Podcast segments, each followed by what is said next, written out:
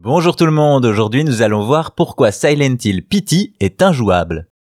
La licence Silent Hill a su se faire une belle place chez les amateurs de jeux d'horreur. Cependant, il y a un épisode particulier qui est devenu légendaire et difficile à trouver.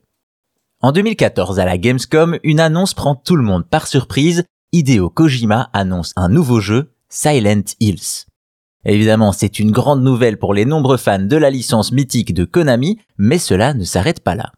Tout d'abord, en plus de Kojima, on apprend que le réalisateur producteur de cinéma Guillermo del Toro allait faire partie de l'équipe, ainsi que l'acteur Norman Reedus.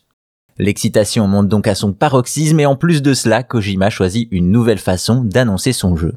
En effet, celui-ci veut se démarquer des traditionnels promos à coups de vidéos et capture d'écran, il propose donc une expérience de jeu horrifique originale baptisée PT pour Playable Trailer. Une bande-annonce jouable donc dans l'univers de Silent Hill avec Hideo Kojima et Del Toro en cuisine, le succès est total, mais hélas de courte durée. Ainsi, exclusivement sur PlayStation 4, les joueurs peuvent télécharger ce trailer jouable, et beaucoup le font, plus d'un million de téléchargements le mois suivant sa sortie. Les joueurs se retrouvent alors dans un jeu qui se démarque de la série par une vue à la première personne. Le joueur incarne un personnage anonyme qui arpente le même couloir en boucle avec des énigmes à résoudre. Bien entendu, jeu d'horreur oblige, un être surnaturel pourra vous surprendre et vous effrayer, ajoutant une forte tension.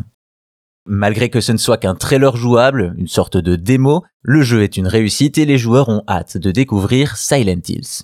Malheureusement, c'est là que les choses tournent mal. Le développement devient incertain à cause des rumeurs, les relations se dégradent entre Konami, propriétaire de la licence, et Kojima, jusqu'à leur séparation. C'est ainsi qu'en avril 2015, Guillermo del Toro confirme l'annulation de Silent Hills. Hélas, la mauvaise nouvelle n'arrive pas seule. En effet, suite à l'annulation de Silent Hills, Pity est retiré du PlayStation Store, rendant le jeu quasiment inaccessible. De fait, aujourd'hui, le seul moyen d'y rejouer est de recourir à des manipulations obscures, voire illégales, ou des modes de fans, à moins d'avoir installé le jeu sur une PlayStation 4, certaines sont d'ailleurs vendues à prix d'or car elles comportent le titre.